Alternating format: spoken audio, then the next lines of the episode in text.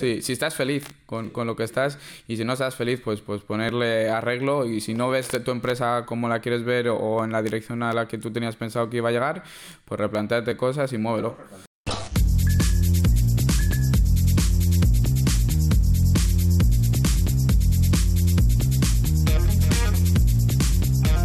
Oye Juan, eh, vamos a hablar, nos vamos a mojar y quiero que me cuentes, eh, yo también te contaré, sobre qué errores consideras que has cometido emprendiendo y, arrancando en el sector digital al que te dedicas. Vale, yo el error principal que quería destacar en, esta ocasión es, ya lo, ya lo he dicho en alguna otra ocasión, pero eh, el error principal era no, no, haber conocido el mercado en profundidad antes de meterme en él. Es decir, eh, yo empecé con la agencia de marketing digital, eh, ya tenía dos, tres clientes cuando en mis inicios y tuve dos proyectos muy, muy interesantes, muy importantes que yo quería llevar a cabo, ¿no? Con, con dos clientes también importantes. Mientras quiero, me, me, molaría que lo pudieras contar y a la vez eh, la reflexión o, o, el aprendizaje que hay ahí, ¿vale? Es decir, porque yo entiendo que de un error se puede aprender o no. Pero creo que a día de hoy estás aquí, eh, o bueno, la situación en la que nos encontramos los dos, creo que es porque hemos sabido aprender y analizar esos errores. Sí, por eso, sí, sí. Eh, aquí el caso era, eh, me habían contactado, pongamos uno de los dos ejemplos, ¿no? Una de las dos empresas que, que puedan ser llevado me habían contactado, bueno, porque necesitaban lo típico, ¿no? La agencia de marketing digital, que le llevara un poco todo el tema visual, el branding, la venta, atracción de clientes, tal, tal, tal, ¿no? Y eran dos proyectos con una inversión detrás muy, muy importante. ¿Se podría decir la cantidad, más o menos? De unos 20 millones de euros. Em, y, bueno. Yo tengo una pregunta. ¿No te sorprendió que alguien que tiene esa financiación contactara contigo que eras tan pequeño?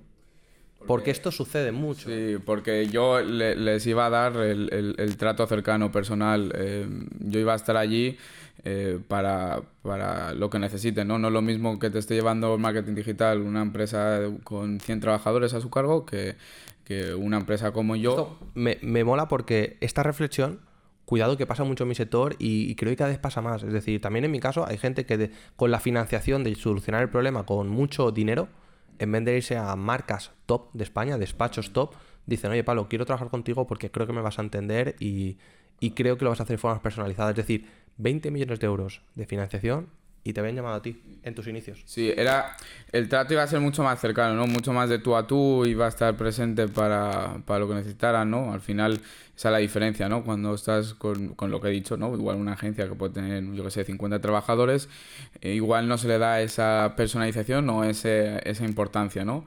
Eh, y, y, claro, ya era un proyecto que, que, que, quería llevar, lo único que por no conocer en detalle eh, cómo es el mercado y los sistemas dentro del mercado. Eh, el mercado de, El mercado me refiero de marketing digital, cómo, cómo tener los... No, no, del marketing digital. no de cómo debía trabajar. de cómo ofrecer o cómo... O cómo ¿Cómo estructurar tus Cómo estructurar los servicios hacia, hacia el cliente. De no, venderme y ser esclavo de la empresa. Sí, y de no... Y, exacto. Y de no... Em, de no conocer en profundidad el proceso que yo debía llevar a cabo. Yo sabía perfectamente cómo, cómo debía hacer crecer a esta empresa y todos los sistemas para hacerlo crecer, pero los procesos internos los tenía muy mal em, estructurados. Mis procesos internos dentro, dentro de la empresa están empezando, están empezando, totalmente. ¿Estás emprendiendo? Totalmente. Entonces, eh, yo ahí, ¿qué hice? como yo tenía esa estructura errática dentro de, de la empresa, eh, pasé un presupuesto muy elevado eh, sobre, eh, bueno... Bueno, tenías ambición, iniciando, que muchas veces pasa que... Sí, yo tenía mucha ambición y, y, sabía, y sabía que mis servicios lo valían, pero A veces el emprendedor lo que hace es venderse muy barato. Sí, pero... a perder el cliente. Sí, pero no... Se, les, se hizo mal, o sea, se hizo mal porque le pusimos eh, cosas de una forma sin conocer bien el sistema o, la estructura que yo tenía interna, sin, sin ejecutarla bien o sin tener los procesos bien, bien establecidos, que de otra forma igual ese presupuesto podría ser reducido a una cuarta parte y ser mucho más beneficioso para mí, ¿entiendes? Entonces eh, fue un error eh, en, ese sentido muy grande que, que, como reflexión daría, oye, primero conoce bien el mercado, conoce bien los servicios, cómo los vas a aportar y, con qué estructura y con qué procesos. No vendas unas expectativas que no puedes cumplir. No, las expectativas yo sabía que las podía cumplir, eso, eso, no, había, eso no había problema, yo sabía que las podía cumplir, pero el problema era el, el proceso eh, que yo tenía interno, eh, ese era el error. Entonces, antes de meterte o antes de ofrecer tus servicios a una empresa o de lo que sea, o antes de ofrecer servicios al cliente final, eh, ten muy claro cómo, se, cómo lo vas a ofrecer, con qué procesos y todo lo demás. Que luego, lógicamente, el mercado te va, te va a ajustar. Igual que a mí me ha ajustado muchas veces el mercado. Pero antes de empezar, tener, tener un conocimiento, eh, o no un conocimiento, porque yo, ya tenía mucho conocimiento en todo esto, sino tener un, un clara los procesos y, y, cómo ofrecérselo al cliente. Exacto, que muchas veces lo pasamos por, por alto. Es decir, eh, yo soy muy bueno en lo mío y me pienso que ya solamente por eso me va a ir bien eh, montando una empresa. Y el problema es que ignoramos toda la parte de negocio, de procesos, de oye, para poder ser el mejor en lo tuyo, tienes que saber atender al cliente, saber comunicarle lo que vas a hacer, saber cobrarlo, porque si no, no vas a tener, no vas a tener liquidez, ¿vale? Y al final, saber estructurar tu trabajo, porque hay gente que es muy buena diseñando, por ejemplo, o llevando la estrategia de, de anuncios en una red social para una empresa, pero luego no sabe lidiar con varios clientes a la vez, llamándote todos los días o pidiéndote dudas, eh, compaginando el trabajo con varios proyectos, porque es muy fácil tener un solo proyecto, tener un solo cliente y trabajarle bien. Mm, ¿vale? ¿Y tú, para ti, cuál ha sido el error principal, tú como emprendedor? ¿Cuál destacarías? Eh, yo como emprendedor, yo siempre he dicho que he cometido muchos errores y he aprendido muchísimo, es decir, eh, lo voy a enfocar en los últimos años, sobre todo, porque yo creo que ya siempre las decisiones que tomamos tienen mayor background y, bueno, yo siempre he dicho que he aprendido, he gastado mucho dinero muchas veces, he tenido gastos que consideraba que podían ser importantes, que al final con el tiempo se demostraba que, podíamos haber llegado al mismo punto, a la misma solución sin haber hecho ese gasto, por lo tanto me había descapitalizado en algunos momentos, eh, pero yo siempre tenía claro una cosa, que era que los errores a mí me iban a hacer fuertes, es decir, equivocarme, que me costara dinero, yo tenía claro que estaba pagando por un, me lo ponía como si fuera un máster, yo siempre hablaba con mis padres y decía, aquí me he equivocado, me ha costado 1.000, 2.000, 3.000 euros el error, pero he aprendido más que en un máster de 3.000 euros, por ejemplo. Entonces, claro, cuando tú ves que equivocándote puedes sacar siempre algo rentable, eh, pues al final el peso que te llevaba será menos. Pero también creo que es un poco la mentalidad de, emprendedor que tú siempre lo ves positivo. Es decir, tú puedes ver el vaso medio vacío, medio lleno. Entonces yo creo que siempre soy muy positivo y eso la gente me lo dice, de oye, siempre encuentras una solución, pero porque quieres encontrarla. O sea, yo creo que eh, a problemas, soluciones, siempre. Y si, existe un problema, porque hay soluciones.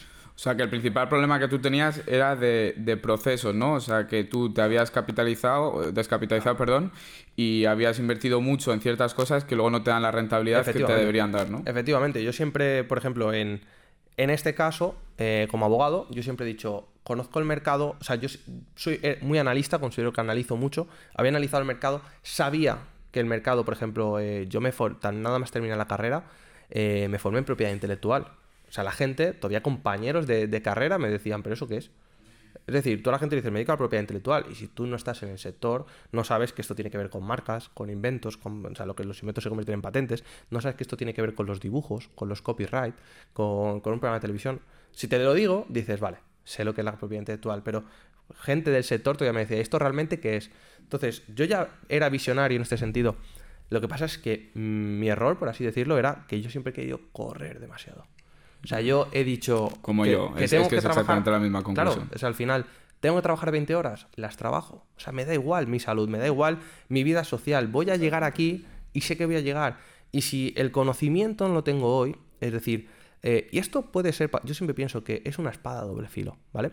Para mí eh, es un error, pero a la vez lo puedes convertir en tu mayor acierto, ¿vale? Y vamos a ver si podemos llegar a la misma conclusión o, igual discrepas conmigo. Claro, yo decía, voy a compensar mi falta de conocimiento trabajando muchísimo.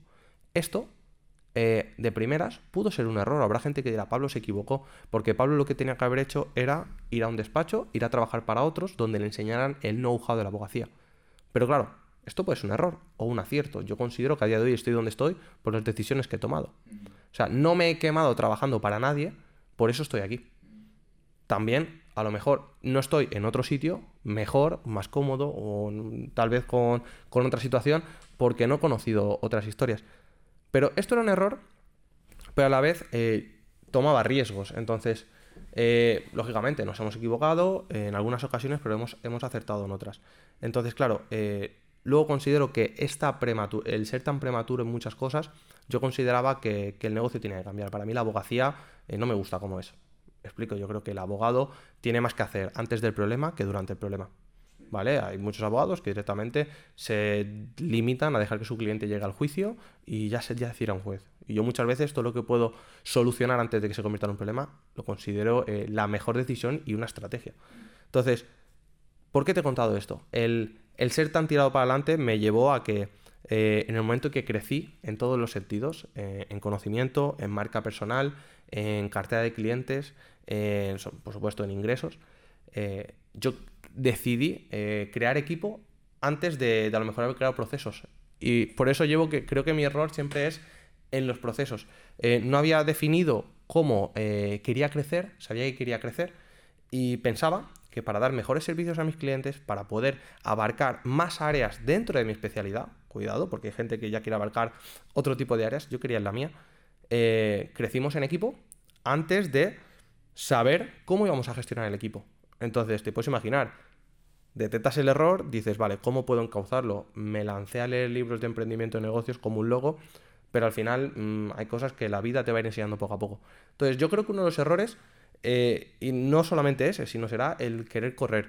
Pero a día de hoy creo que, mi mayor error o mi mayor eh, defecto también es mi mayor virtud, porque eh, me demuestro a mí mismo que soy capaz de salir de la zona de confort constantemente. Mm.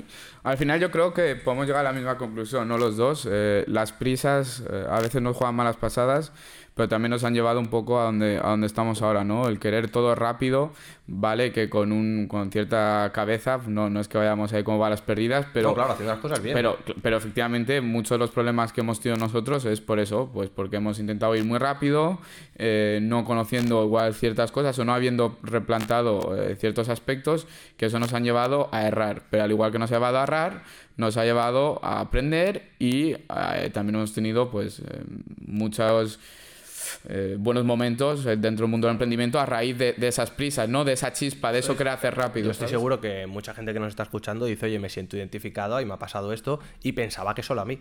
Yo creo que es necesario cometer errores. De hecho, en Estados Unidos la cultura del error está muy bien vista. Es decir, contrataríamos antes a un CEO que, que ha hundido dos empresas o que a lo mejor mm, ha fracasado dos empresas pero pensando en que este señor ya, o esta señora ya no va a cumplir o no va a hacer los mismos errores, porque ha aprendido de ellos. Y aquí en España muchas veces la cultura que tenemos aquí es de yo contrato al que nunca se ha equivocado. No, no, esta persona nunca ha estado en un mal momento. No sabe cómo salir de ellos. En cambio, una persona que, ha tocado el suelo, que ha estado en la mierda, sabe cómo no volver ahí. Entonces, a día de hoy, y yo sé que a ti te pasa, porque me consta, muchas veces te, te, reúnes con un cliente y te dice, oye, pero tú cómo puedes hablar con esta madurez, o tú cómo puedes entender estos problemas, cómo eh, me puedes dar estas soluciones ¿dónde las has estudiado? Y muchas veces le dices, a ver, eh, la universidad de la vida. Exacto, sí, pero claro, esto que lo diga mi padre o que lo diga el tuyo, que tienen 30 o 40 años de experiencia en sus sectores, claro, al final dices, oye, la, la vida. Pero al final yo creo que es eso, que si tú eres consciente de tus limitaciones, cometerás el error, pero no dejas que ese error crezca. Le intentas poner solución y lo solucionarás, porque tú eres consciente de que estás fallando ahí y muchas veces es bueno. O sea, tú mismo te provocas esa salir de esa zona de confort, por ejemplo, haciendo este podcast. Es decir, aquí ni somos expertos en audio, ni somos expertos en imagen, eh, y simplemente sabemos que queremos compartir conocimiento y que lo vamos a hacer de una manera u otra. Entonces, tenemos clara esa proyección y bueno, yo creo que al final los errores, eh, quien diga que no los ha cometido te está engañando. O sea, y quien no lo quiera compartir, pues a lo mejor es porque todavía no ha aprendido de ellos, porque yo considero que si te tengo que decir he aprendido de esto, te tendré que contar por qué.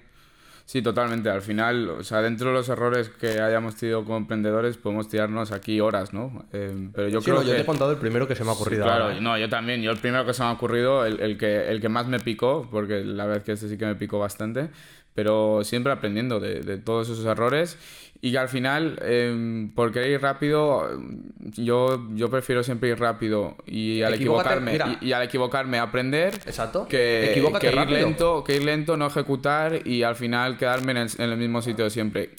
Que, que, con esto he aprendido muchas cosas, sí, sobre cómo, cómo no equivocarme la siguiente vez, Pero al final... Juan, en el sector de la innovación, hay, que, hay que ir rápido. Mark Zuckerberg eh, lo tiene como una de sus highlights, de, sus frases, equivócate rápido. Equivócate rápido, aprende rápido y, y sigue. Exacto, no vivas, no pruebes cosas nuevas, o sea, no evitas probar cosas nuevas por miedo a equivocarte, sino pruébalas, ten claro que lo vas a probar, ten claro que te puedes equivocar, sé consciente del error y aprende. Y yo, por ejemplo, de mi error, el querer crecer en horizontal, es decir, en equipo, eh, muchas veces en vez de a lo alto, eh, he aprendido cómo se gestiona en equipo, es decir, mm, he tenido gastos que a lo mejor no esperaba, o de repente me di cuenta de que teniendo equipo no ganábamos más, simplemente gestionábamos más clientes, pero a lo mejor luego teníamos más gastos. Entonces, ¿qué hacíamos? Mover dinero. Y todavía la cabeza con mayor número de preocupaciones. Imagínate, y con la velocidad igual no Em, pudiste parar, pero que igual muchas veces eh, dices, no, no, no, no, reflexiono, que eso es lo que hay que hacer siempre, siempre hay que reflexionar en cada situación. Oye, como tú has dicho que haces el examen, pues cada seis meses, cada año, cada dos años, que me consta, siempre estoy ahí en esas reflexiones mensuales, pero, pero que cuando tocan esas reflexiones, pues, pues ves todo esto, ¿no? Y también creo que para lo que nos escucha, el poder hacer reflexiones de vez en cuando sobre, sobre tu negocio y ver cómo estás, sí, si estás feliz con, con lo que estás y si no estás feliz, pues, pues ponerle arreglo y si no ves tu empresa como la quieres ver o en la dirección a la que tú tenías pensado que iba a llegar, pues replanteate cosas y muévelo. Aunque vayamos rápido, siempre hay que pararse en algún momento y decir, eh, cuidado, ¿qué está pasando? Que el error puede solucionarse en el futuro. Es decir, ese cliente que a lo mejor tú no pudiste gestionar o que perdiste en el futuro puede volver y estarás preparado y lo harás bien. Yo en mi caso, eh, a lo mejor ahora no era el momento de crecer en horizontal, sino crecer en marca personal, aumentar el conocimiento, seguir formándome como sigo haciendo y decir, cuando llegue el momento de montar equipo, es que ya no montaremos a este nivel, a lo mejor lo montamos en este otro nivel. Y yo creo que igual que tú, es decir, el cliente que me has puesto, veo ejemplo claro que, igual en unos años vienes y me dices, ¿te acuerdas aquel cliente? Ahora trabaja para mí y además le estoy dando mejor servicio del que en su día yo esperé y todavía eh, tiene ahora más financiación, es decir, tiene más fondos para hacer cosas más guapas. Es decir, fíjate, ese error ojalá se convierta en esa espinita que digas, el día que la pueda sacar, la saco, pero bien. Sí, totalmente. Hay gente que no quiere hablar de eso porque ah, me, molesta me, cada vez que pienso en ello y yo lo veo como un reto, una motivación más. Totalmente. Así que si el cliente este en cuestión me está escuchando, que sigo aquí, ¿vale? Ahí, hombre, hay que aprovechar. Pero bueno, pues Juan, oye, me, mola que, nos quitemos eh, la capa, que nos quitemos la armadura, que, que, en estos ratos de podcast podamos dar nuestra opinión y que la gente piense lo que quiera, porque al final, eh, yo siempre lo digo, yo vivo de lo que piensan mis clientes, no de lo que piensan ni los compañeros de trabajo, ni lo que piensa mi competencia. Es decir, eh, que comparto conocimiento, que compartimos ideas que a lo mejor a otros les ayudan a salvar un, problema en la empresa. Sí, hay otros abogados que los cobrarían, hay otros expertos en marketing que cobrarían esa ayuda o ese asesoramiento. Nosotros, ¿qué hacemos? Compartimos. Y yo creo que la filosofía de compartir eh, cada vez está más presente, ayuda mucho más y, a nosotros también nos ayuda a aprender. O sea, yo creo que compartiendo aprendo todavía más. Entonces, eh, creo que siempre el aprendizaje compartiendo se aprende mucho más, o sea, eso, eso está clarísimo. Así que nada, es mucho más nutritivo, seguro. Pues esperamos que haya gustado y tío, un placer conocer estas cosas tuyas y, poder aprender de ellas también. Nada, oye, igualmente, ¿eh? un abrazo muy fuerte. Un saludo y hasta el próximo.